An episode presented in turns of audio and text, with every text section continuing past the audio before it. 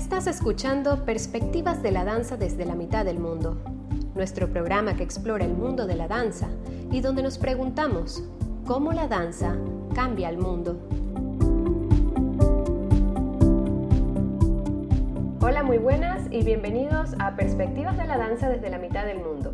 Soy Jessica Buganen y me acompañan hoy Cindy Cantos. Hola a todos y gracias por acompañarnos en este tercer episodio. Y Maxwell Foster. Buenas noches. Hoy estamos martes 5 de mayo.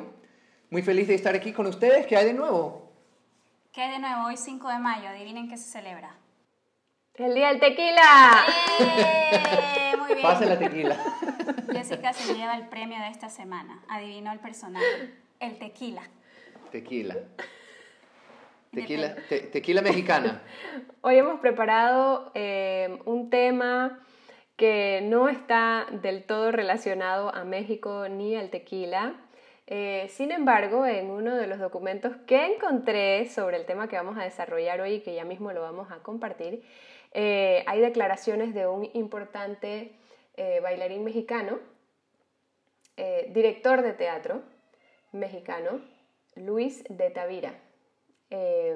¿Estamos listos para comenzar? Sí, de una, o sea, en una charla, ¿no? Hablamos de nuestras vidas. Yo quería, yo Bueno, quería es saber que el de, tema- de, de, de, Enavan y su, su, su- co- Como recién abrimos los cursos en Enavan, las, las, las clases digitales. Es que Jessica está apurada Ya, pues, entonces- una pizza abajo. Ah, tiene una pizza. Bueno, Podcast Se me Express. fría la pizza. Se me fría la pizza, pues Max. Podcast Express para, para comer la pizza. Ok, ¿quién me va a dar el, el paso entonces para mi segmento? Adelante, Cindy. Cuéntanos qué tienes preparado para hoy en nuestro segmento Tras Bastidores. Okidoki. Ok, hoy en el segmento Tras Bastidores les voy a contar eh, algo y les voy a hacer primero una pregunta, aunque creo que ustedes ya lo saben, ya saben la respuesta.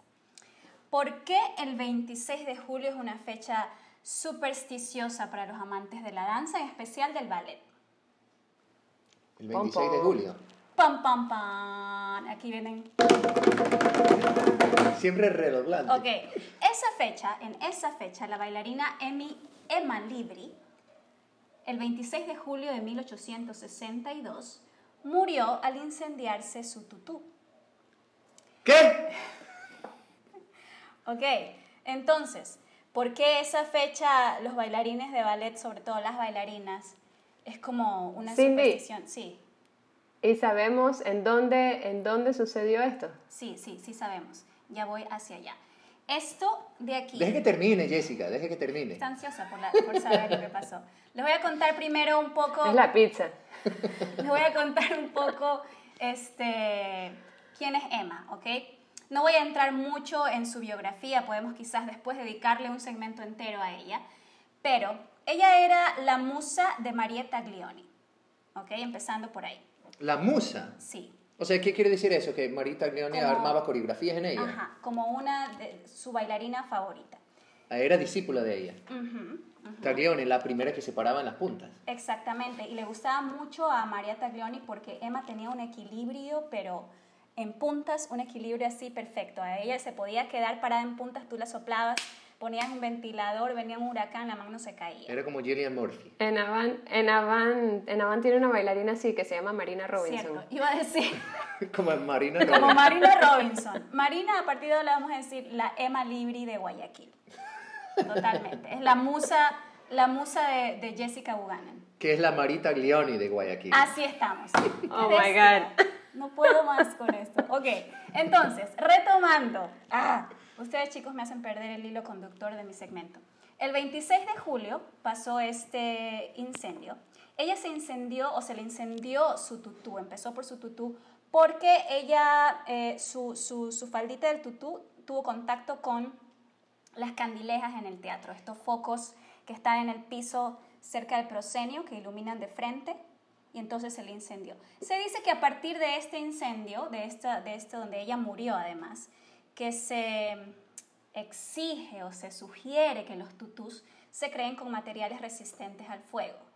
O sea, a partir de ese evento. A partir de ese evento. No sé, yo la verdad no sé mucho de tutús ni material con el que se fabrica, pero yo no sé hasta qué punto esto se cumpla O sea, hay habría que acercarle un mechero o una cerilla, un tutú para ver qué pasa, pero yo siento que, no sé, Jessie, a lo mejor tú tienes algo que aportar con respecto a esto. Yo tengo una pregunta. ¿E-, ¿Ese tutú era como un tutú romántico, como caído? Largo, sí. ¿O era como uno de esos tutúes que son, que son muy rígidos y que abren para afuera y que no bajen? No, su tutú era romántico, era, era largo. Y creo Era que como una, una, una falda de caída. Y, y- ajá, y creo que justamente por esa razón es que alcanzó el piso a tocar una de las, de las candilejas. Por eso fue más fácil o, o estuvo como muy propenso a incendiarse. yo, me- yo no creo que, que, te- que tenga algo que ver, pero ¿será que eso tiene algo que ver con, eh, con el hecho de que ahora los tutús son como muy rígidos hacia afuera? Imagínate. No sé, son más distantes del piso, eso sí, pero además ya no se usan las candilejas con, Además, con ajá. fuego. Pero bueno, la estética también de ver toda la pierna, que en los tutús románticos no se veía toda la pierna, con los tutús así más rígidos em, se puede ver hasta la cadera. Bueno, a partir de este, de este acontecimiento es que esta fecha 26 de julio se ha convertido en una fecha fatídica para los supersticiosos de la danza del ballet. A Emma Libri, la historia del ballet la, cata- la cataloga como la última gran romántica, ¿no? Se decía, y tengo una foto aquí para, para apoyar este, este, esto, esto que se decía de ella. Suceso. Se decía que, no, se decía que tenía la cara fea. De hecho, le hacían bullying a la pobre. Habían chistes y dibujos satíricos sobre su quijada. Entonces, en esta foto que yo tengo aquí, Max, tiene su cara como, es, es como un triángulo hacia abajo, invertido, y una punta así, hacia abajo. No está linda aquí en su Es como, tiene cara de fresa. es como una fresa. Ah, sí, sí, sí, sí. sí. Igualita a una fresa. Entonces, Por eso le cayó Digo yo, mejor tener cara de fresa que de piña. Otra razón por la cual Marita Leone le gustaba entonces. bueno, Porque ella también era feíta. Oh, Así dicen los historias. No, no, no lo estoy inventando. Hermosa bailarina. Dicen que era una bailarina hermosa, pero también, también dicen que Tagliona era fea. mira tú. Entonces, es- de pronto escogió a ella porque era buena bailarina, linda bailarina, con la cara de fresa. Bueno, una, lo que, lo que... Mejor tener cara de fresa que cara de chifle. No, esa es la peor. No vamos a poder terminar este segmento Ay, jamás. no. Es que Por ya favor, la Cindy. cara de chifle implica otra conversación. Muy importante. que no- Supersticiosa.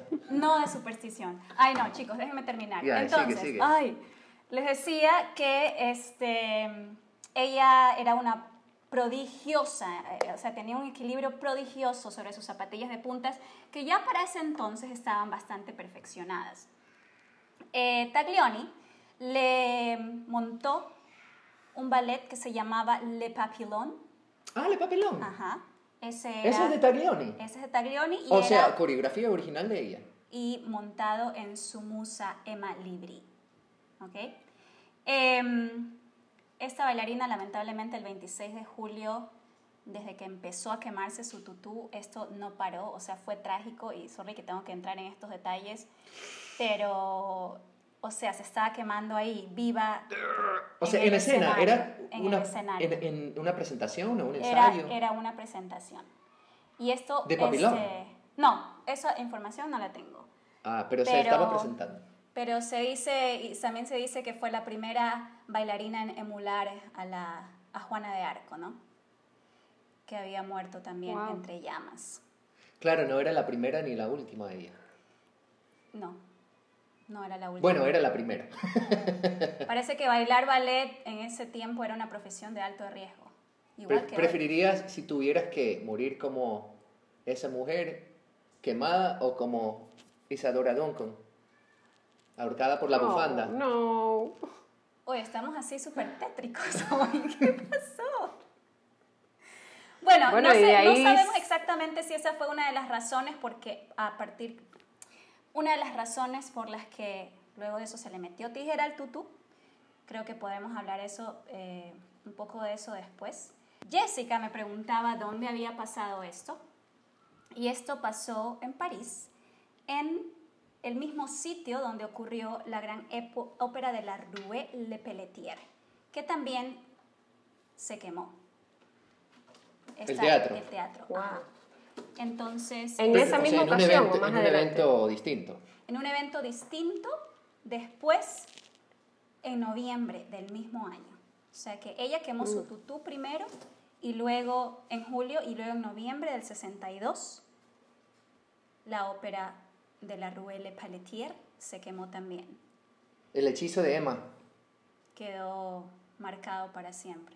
No, la verdad es que no sé si después de esto hayan, eh, después de esto ocurrieron más hechos de este tipo, pero ya que estamos hablando de supersticiones, el 26 de julio, esta es la razón por qué se ha convertido en un día así como de mala suerte para los bailarines ese día. Las chicas no quieren usar tutú.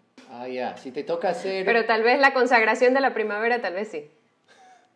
Pero ahí no se usa tutú. Ahí está. No, ahí bailamos en calzones. No, no, sí, este, digo que esto da pie a, a- a creencias y supersticiones de, em, para tal vez los, los productores escoger sus fechas alejadas de esta fecha en particular eh, que se le considera de mala suerte o a lo mejor se le quiere respetar una fecha de luto a, a- a la caída ba- bailarina. Pero tú, Jessica, como No. productora, ¿tendrías em, como miedo de esa fecha de producir una... Yo la verdad es que no soy, su- no soy supersticiosa, pero sí soy costumbrista. Entonces, Ah. eh, digamos que, por ejemplo, el llamado al círculo de mierda previo a una función es infaltable en nuestro grupo.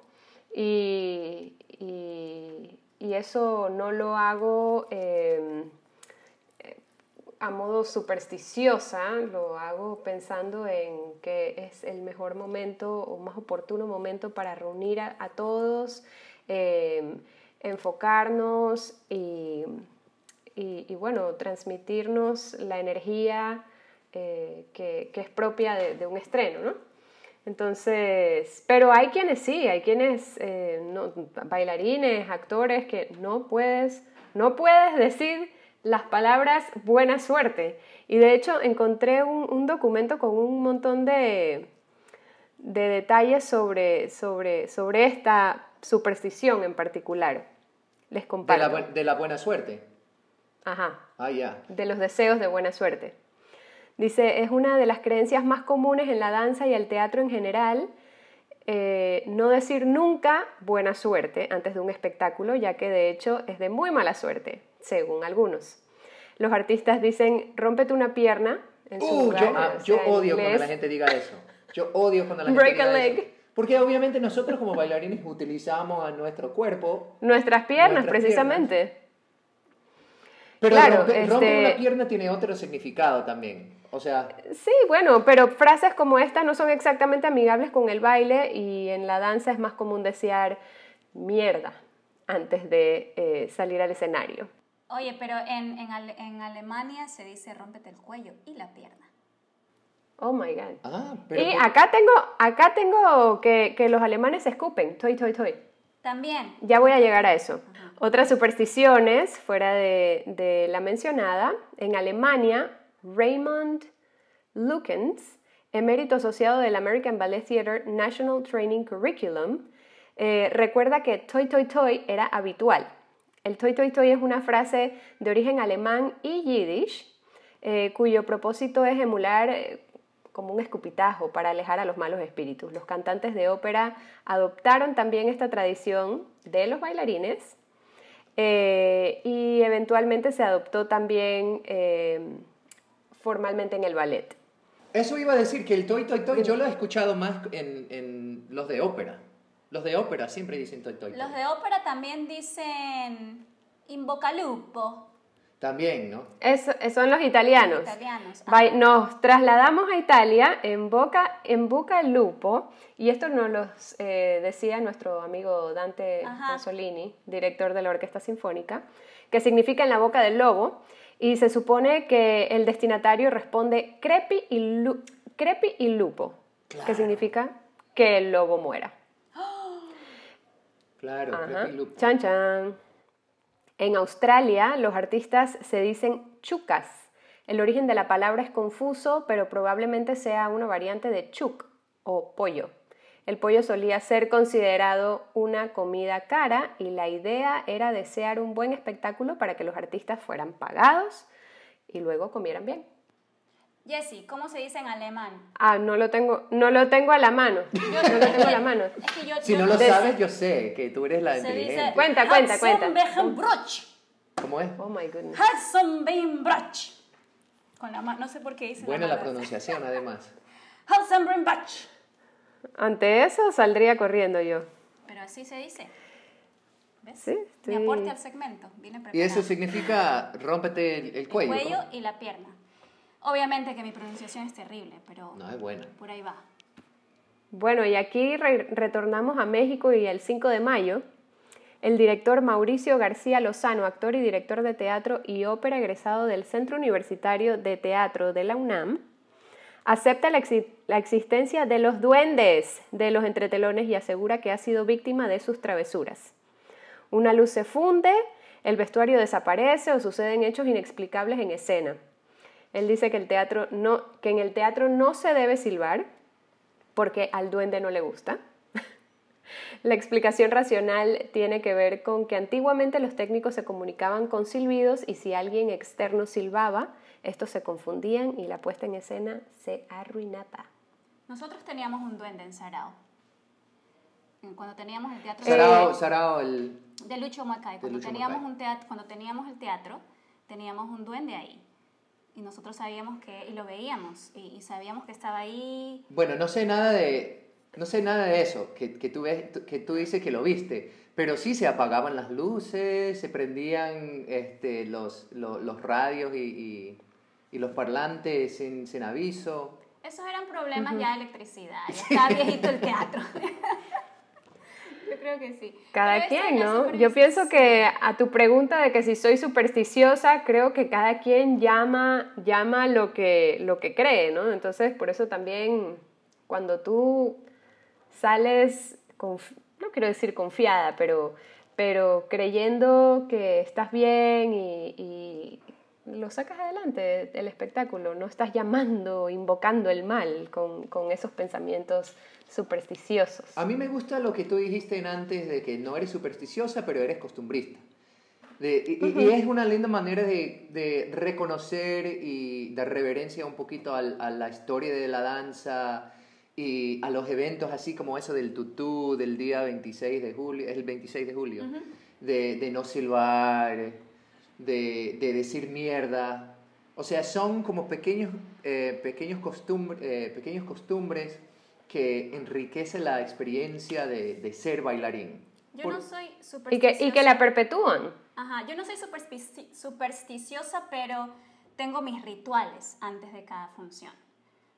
Yo, por ejemplo, tengo que de alguna manera hacer que mi corazón vaya, o sea, que como hacer un trabajo de cardio antes de entrar al escenario. Tengo que estar en el escenario, cortina cerrada, correr, abdominales, pero algo que me, you know, to get- Agite. is- ajá. Te- te- Get tienes going. que agitar el, el Ujú. organismo No para puedo, poder... porque más allá, más allá de calentar, que creo que todo bailarín tiene eso como parte de su ritual y el maquillaje y todo eso, yo necesito estar agitado antes de entrar. No, yo agitado. estoy completamente de acuerdo. Yo, yo tengo que estar un poquito, hasta un poquito, no mucho, pero un poquito agotado antes de entrar al escenario. Ajá. Porque es, es como cuando uno corre un maratón. Dicen que eh, eh, el primer kilómetro de un maratón es, lo, es lo peor.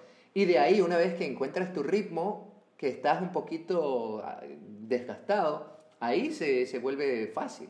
Mi chocolate, necesito un chocolate también. Entonces sí tengo una superstición, porque si yo no como un chocolate, siento que no voy a tener energía. Las supersticiones vienen a partir de las creencias, de lo que, de lo que no podemos explicar. Entonces, hay veces que hacemos conexiones mentales de eh, relacionando un hecho con, con un resultado. Y, y, pues el resultado es que si yo de chiquita y todo, toda la vida mi mamá o mi maestra me traía chocolates al camerino el día de la presentación y ahora no tengo el chocolate, entonces siento su ausencia, ¿no? Y eso tiene repercusión en mis pensamientos porque estoy a la espera o a la expectativa de, de tal, de tal cosa. Entonces, no sé si llamarlo superstición, definitivamente en mi caso no me considero supersticiosa, pero Un sí, ritual. definitivamente ritualista y costumbrista. Y bueno, de supersticiones y rituales y costumbres en la danza, en el teatro, pasamos a nuestro siguiente segmento con Max, segmento de noticias. Good segue. Eh, bueno, eh, tengo dos cosas que quiero compartir.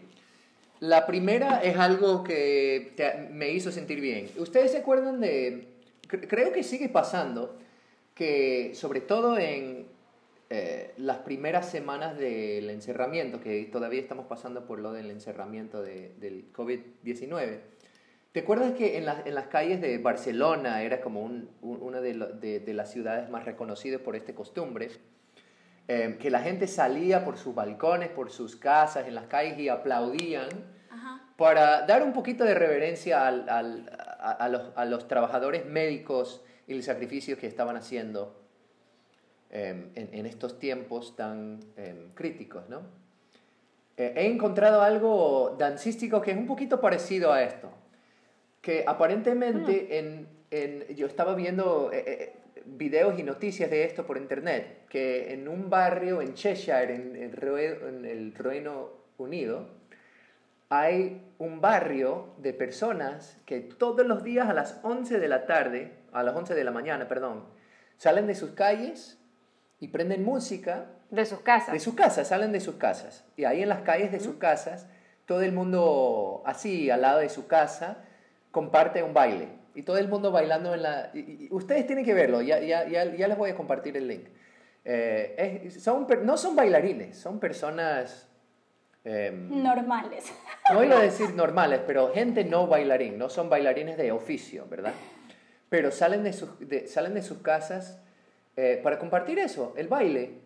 Y, y es muy lindo ver porque hay gente de tercera edad, hay niños, hay, hay de, de toda edad. Y todo el mundo mantiene la distancia. Eh, y no dura mucho, son como 10 minutos para no abrumar a todo el barrio con música ruidosa.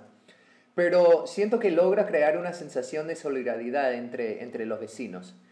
Y, y, y que ¿Y, y son... con qué música, con qué música logran enganchar a, a toda esta Era una música de multigeneración rock. participante? Era una música de rock. Era una música, no me acuerdo cuál canción era. Era una música de rock nor- norteamericano. Yo me pregunto si la gente lo hace aquí en Guayaquil, sería una cosa... O sea, me ponen un reggaetón y me encierro más adentro, ¿no? Sí, No pero si te ponen... En el una- sangongueo. Si te ponen una música salsa, si te, si, si- te ponen una música como más universal para todas las edades, ¿verdad? Sería divertido. Entonces, no sé, me Solo que la pareció... juventud hoy en día está perdida.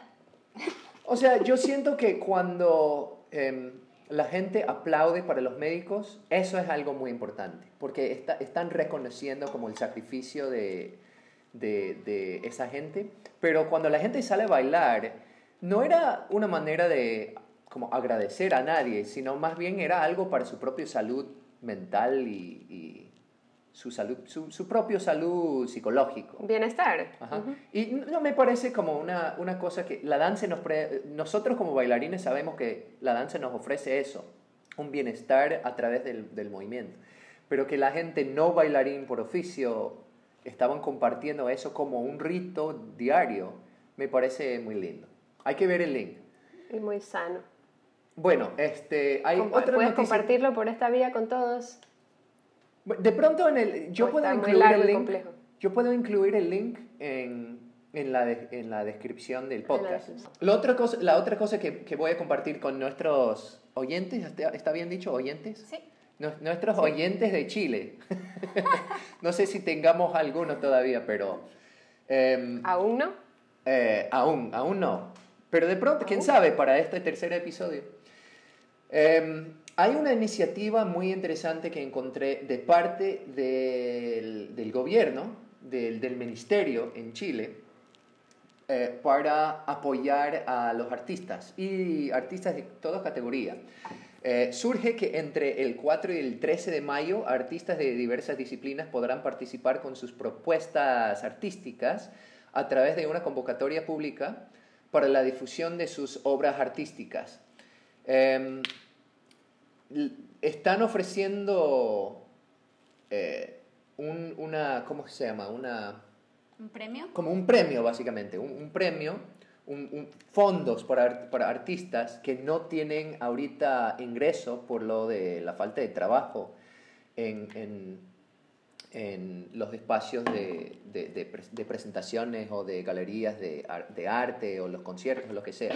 Entonces están ofreciendo premios para eh, música, para teatro, para narración oral, para pintura, para gráfica, fotografía, escultura, teatro, circo, títeres y también para danza. Em, esto es en Valparaíso, Chile. Em, ¿Y cómo se puede participar?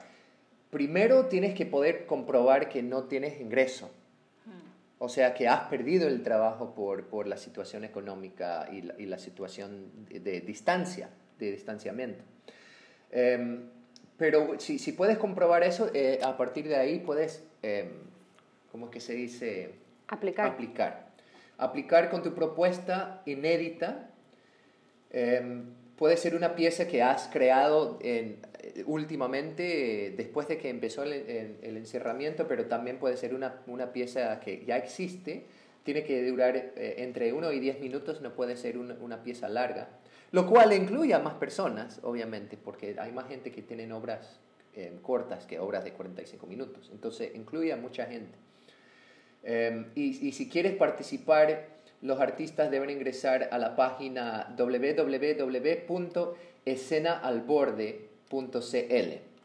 Obviamente esto es algo que solo incluye a las personas en Chile, pero me parece algo muy chévere que están, eh, estas iniciativas que están ofreciendo a los artistas de, de su país, eh, el, el Ministerio de... Y hay una iniciativa así, yo la conversé con ustedes en el primer episodio, algo muy parecido en México. En México.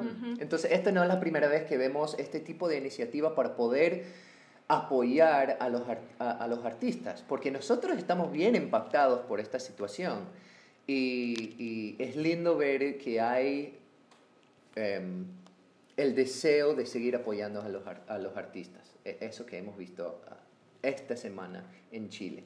Entonces, esto está tomando lugar ahora hasta el 13 de mayo. Y esto ha sido las noticias del día de hoy. Oye, yo quiero hacer una aclaración antes de que terminemos lo de las noticias. ¿Te acuerdas de cuando tú decías en la noticia número uno que compartiste, que decías de, eh, hablabas de que la gente salía de las calles y tú decías, no son bailarines, son gente, y yo puse, dije, normal. Claro, yo no iba a decir, todos somos normales No, no, y no. anormales Es que de un espérate, punto de vista. espérate, espérate. Es que ahora en Facebook hay un reto, pues, Ajá. que sube la foto eh, para los bailarines, un reto, ¿no? Sube tu foto con vestuario o sube tu foto normal. Entonces, esa foto normal. Escasean ese, ese tipo de fotos normales normal, en, en- mi bailarines, memoria. además, por eso me da mucha risa, ¿no? Claro, la normal para Jessica, su vestido elegante, hasta en el escenario, obviamente. Casual, nunca incasual. Oye, la foto que tú publicaste, no podría haber lucido más regia. Así, un día normal para Jessica Abuganem. No, aquí hay que hacerle, no, Normal. lo que tenemos que hacer es tomarle un screenshot de la pantalla y decir, señores, aquí estamos los tres, normales en este momento. Eso es lo que tenemos que subir. Ya, esa era la aclaración que quería hacer, Max. Puedes pasar al siguiente segmento. Muy bien. Entonces, con esto, a ver, ¿dónde estamos, cartelera? Empieza otra vez con ánimo. Uno, dos, tres. Y ahora damos paso a Jessica Abuganem, la más regia, con nuestro segmento de cartelera. Hablando de las más regias, solo estoy esperando el momento de tener que presentar al personaje del día, de adivina el personaje, porque eso sí es otro Regia. nivel de regiedad. Bueno, cerramos con Pero miren, ese, con ese segmento. Cerramos con ese, con ese segmento. Eh, bueno, lo que recogí de información en cartelera va un poco de la mano con, con, eh, lo que ofreciste tú, Max, en el segmento previo, y parte de una iniciativa de el teat- eh, los teatros del canal. Los teatros del canal son un centro de artes escénicas inaugurado en el año 2009 en España, en el distrito madrileño de Chamberí. Em, y, bueno, eh, cuenta con tres salas, una sala roja, una sala verde, una sala negra, a la cual llaman sala negra, em, y pues tienen un salón de danza em, súper bien equipado en donde han recibido bailarines de varios géneros de pues categoría mundial. Entre ellos, por ejemplo, Julio Boca, eh, la compañía del Boston Ballet. Y me da mucho gusto leer que, em, que, teatros modernos como este den pie a, iniciativas como la que les voy a contar ahorita, porque pues se ve que tienen em, un lugar, guardan un lugar especial para la danza. La danza, siento yo, muchas veces es un poco dejado de lado en comparación con otras artes escénicas y cuando van a escoger su programación del año, se permiten tal vez una, dos y nada más, eh, eh, o programas de, danza. Entonces uno aquí en Guayaquil, ni se diga, que, es compañía de danza, tiene que, presentarse en los diferentes teatros de la ciudad porque en, uno ya cumples con la cuota de, de programas dancísticos del año, ¿no?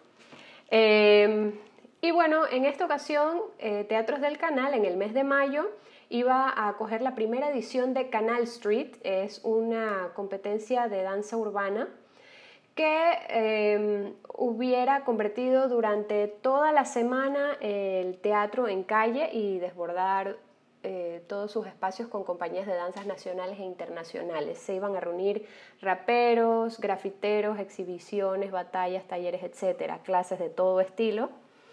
Eh, y toda la calle iba a ser Canal Street. No para ser confundida con el Canal Street de Nueva York, que es el que da lugar al, barrio chino. este concurso de Canal Street eh, refiere a canal como el nombre del teatro. La situación actual lamentablemente eh, impide llevar a cabo este, este, evento en el teatro, pero eh, lo están trasladando a lo que ellos llaman la cuarta sala, o sea, eh, a través del canal de una plataforma online, ya que supongo que refieren a su sala roja, a su sala verde, a su sala negra, y esta sería la cuarta sala, que es la sala online. A través de este programa van a ofrecer tres días de, workshops y clases magistrales. el 18 de mayo con Marina Pravkina, el 19 de mayo con Andrea Elameri y el 20 de mayo con Adrián Vega, todos eh, en, el ámbito de las danzas urbanas. Eh, y finalmente eh, cierran con con la competencia. Eh, los, términos del concurso eh, están publicados en la página web del teatro. Hay premios de hasta 500 euros para el ganador del primer lugar. Tienen eh, a una compañía de danza urbana invitada que se llama Iron Skulls.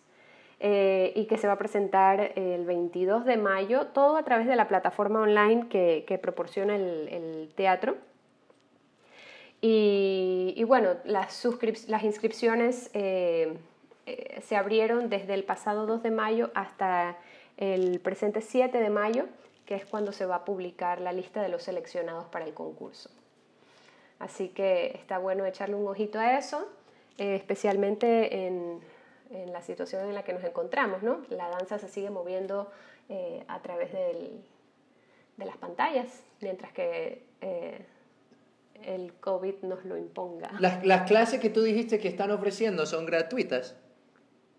Eh, son partes de los talleres que no, no son, o sea, uno tiene un costo de la aplicación para, para inscribirse en el concurso y aquellos inscritos pueden tomar las, las clases. ¿Y cualquiera del mundo puede inscribir o solo la gente que vive ahí? Entiendo que solamente los que están inscritos en el, en el concurso son los que tienen entrada a estos talleres. Ah, ya. Pero bueno, en todo caso, me, también me, me, da alegría ver cómo la gente sigue buscando formas de, de adaptarse y sacar adelante sus, sus eventos y sus producciones, ¿no?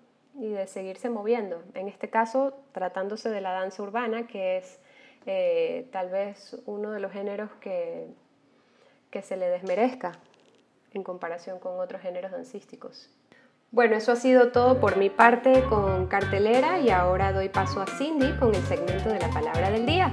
¡Yay! Yo siempre me hago barra a mí misma, no sé por qué. palabra del día de este episodio número 3. Jessica ya nos había hablado eh, de algunas palabras que se usan o frases que se usan para desear buena suerte en, en el teatro, ¿no? después de las funciones. Hablo del toy toy toy, del, yo les dije del Halsman, ya no me acuerdo ni qué dije, break a leg, invoca lupo, pero, no pero, sino que la que más usamos los hispanohablantes es mucha mierda. Entonces, hoy, más que darles la, más que darles... más que darles la definición de mierda. ¿Qué significa mierda? Mierda de latín popó caca. No, no les voy a dar la definición del, de la Real Academia Española. Les voy a hablar del origen, de, la, de una de las teorías, o de la teoría más popular sobre el origen de, del mucha mierda, ¿ok? Entonces, esta expresión... O sea, no hay que solo decir mierda, hay que decir mucha mierda. Sí, hay que decir mucha mierda. No poca mierda. No, mucha mierda. Como ya escucharon y nos escuchan, es una expresión escatológica con una larga tradición. Entonces, hay muchas teorías sobre esto y la, que, la más popular es esta que remota a los siglos XVII y XVIII, cuando las clases más adineradas acudían al teatro en coches, jalados por caballos. Entonces, cuanto mayor era la presencia de los caballos, mayor era también la cantidad de popó que iba a haber en el piso y también eso reflejaba la cantidad de espectadores que iba a haber en, en, la función, observando la función. Pero no solamente, y esto yo no lo sabía, no solamente era el beneficio de que, bueno, entre más popó, más espectadores, entonces más espectadores. Pero dilo con propiedad, Cindy, es mierda. Entre más mierda, más espectadores, obviamente más entradas vendidas. Una cosa que me acabo de enterar o que me enteré al, al, al leer esto, esto de la palabra mierda es que había esta costumbre de arrojar monedas al escenario según te gustara o no te gustara la obra. Imagínate si siguiéramos con esta tradición, que todos los que nos van a ver, no solo que ya pagaron su entrada, sino que al final nos lanzan monedas. Oye, para la propina. Para la propina, para el regreso en los buses, cuando salimos tarde, para el taxi, o sea, todos bienvenidos. Si queremos volver a adoptar esta, esta tradición. Estas viejas costumbres. Oye, todavía en algunos bares hay, hay lugares donde lanzan dinero a las bailarinas. En los, en las bailarinas Pero de esos cabaret, son Max. otro tipo de bailarinas. o sea, más. Esa costumbre existe todavía, eso es lo único que estoy diciendo. Ay. Bueno, entonces esta costumbre incrementaba obviamente el beneficio a los empresarios y a los artistas, ¿no? En definitiva, a mayor número de excremento de caballo, mayor recaudación. Y como dice Jessie que habla con propiedad, a mayor número de mierda, más plata. Claro, pero se supone que la gente pisaba ese- es- esa, esa mierda y entraba al teatro con... No, con los- porque... con no, los no, no. zapatos embarrados. O sea, porque- mientras más mierda hay afuera en, el, en, el- en- en lo que sería ahora el, el estacionamiento. Claro, es que los caballos llegaban, los, los pelucones de la época, los, los aniñados se bajaban, dejaban ahí a sus caballos y claro, el caballo no se iba a aguantar las ganas mientras su jefe estaba adentro Ajá. dos horas viendo una función. El caballo tiene que hacer su necesidad, ¿no? Tenía que hacerla y entonces la gente que pasaba y veía, chuta, mira, qué cantidad de caca, hay harta gente ahí adentro. Entonces, entonces ese es el, el origen, o por lo menos una de las teorías sobre el origen de la, de la expresión mucha mierda que hacemos antes de, de cada función. Sí, Entonces nosotros lo utilizamos como un término para decir a los, eh, los bailarines que van a presentarse eh, o mucha suerte o que tengan una buena función, pero en realidad el origen era de que tengan un público grande. que La idea, mucha gente, claro. o sea, no solo que hagan una buena presentación, sino que haya mucha gente para observar, Y lanzarles, importante, lanzarles las monedas al final. para lanzar dinero. Claro, lanzar dinero al final. Bueno, yo pienso que cuando uno tiene una sala llena, como bailarín, también eh, levanta el ánimo, ¿no? Entonces De ley. pone tal vez más empeño en, en su, en su performance, cosa que... Bueno, ojalá que no si el público sea pequeño, igual da como la misma cantidad de empeño, pero, pero es verdad, te contagia con una energía distinta cuando hay un público grande. Ahora, una, una última cosa antes de cerrar este segmento. Yo siempre he contado del 1 al 10 y de ahí digo mierda. Hay otros rituales donde me he co- encontrado con que es 1, 2, 3, 4, 5, 6, 7, 8, mierda. Y con Jessica que de- decimos mierda en la 8. 1, 2, 3, 4, 5, 6, 7, mierda. Entonces, por favor, hagan Claro, un pues. pedido para que nos pongamos de acuerdo como artistas. O bueno, La próxima vez vamos a contar 5, 6, 7, 8, ¡mierda! Pero cuando hacemos la presentación con música de Stravinsky, como en la consagración de la primavera, tenemos Contamos que, hasta el 13. Sí, tenemos que contar hasta 13. Bien, bien, bien, bien. bien. Necesitaremos a Marie Rambert para que nos cuente antes de la mierda. Y de esta manera concluyo con el segmento La Palabra del Día y le doy paso a Jessica con nuestro último segmento Adivina el personaje. Y bueno, en nuestro programa pasado, anterior a este, eh, pusimos adivinar el personaje de Ohad Neharin, exdirector de la compañía de danza Batsheva y creador del movimiento Gaga. Eh, las dos personas que adivinaron este, este personaje fueron Lorena Delgado y Normi Isabel, el usuario Normi Isabel, que nos escribieron por redes sociales. En esta ocasión. Felicitaciones, como- felicitaciones. Felicitaciones a ustedes. Sigan escuchando, sigan adivinando. Me encanta saber que nos están escuchando y que se entusiasman de. Y esto que es el último segmento, están escuchando hasta el final. Eh, como les decía al, al inicio de la, de, la, de la sesión, escogí a uno de los personajes más regios de la historia del, del ballet y de la danza clásica. Oh.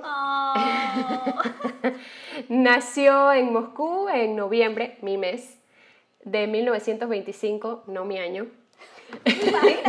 Es, con- es considerada una de las más grandes bailarinas del siglo XX. Ha alcanzado el título más prestigioso que un artista de esta especialidad puede conseguir, que es el de prima bailarina absoluta. Tan absoluta como yo, pero no tan prima bailarina como yo de personalidad arrolladora, también como yo, o sea, podría estarme describiendo, de personalidad arrolladora y un estilo propio inconfundible. De entre muchas obras que interpretó en escenarios de todo el mundo, destaca El lago de los cisnes, que representó por primera vez en 1947 y que repitió por más de 500 ocasiones.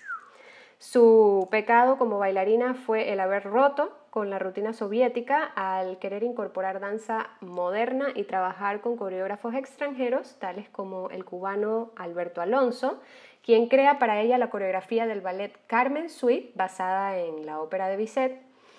La música la compondría su esposo, Rodion Shedrin, y estrenaría en el Teatro Bolshoi el ven- el 20 de abril de 1967. Eh, protagonizado por el personaje del día, en 1977 el coreógrafo francés Maurice Bellard eh, estrenó en Moscú también el ballet Isadora, homenajeando a esta legendaria bailarina estadounidense. ¡Wow! Yo sé quién es. Yo creo un- que sé quién es. Tiene un apellido difícil de pronunciar. Sí, no diremos más. Pueden escribirnos a través de nuestras redes sociales o a nuestro correo que está próximo a anunciarse en el cierre de esta grabación. Bueno, creo que, creo que hemos llegado al fin. Hemos llegado al fin. Creo que Jessica ya ahora puede comer esa pizza. Eres libre. ¡Wow! Eres libre. Yo por No sin antes decir que he disfrutado mucho de esta sesión con ustedes, amigos queridos.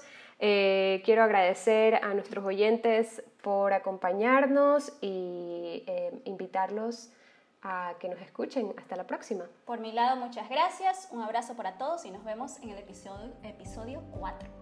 Buenas noches todos. Perspectivas de la danza desde la mitad del mundo es producido por Enavan Productora. Nos dedicamos a promocionar la danza a través del diálogo y la reflexión. Para preguntas y comentarios, escríbenos a info.enavant.es o a nuestras redes sociales, enavant.es en Instagram y Enavant Productora en Facebook.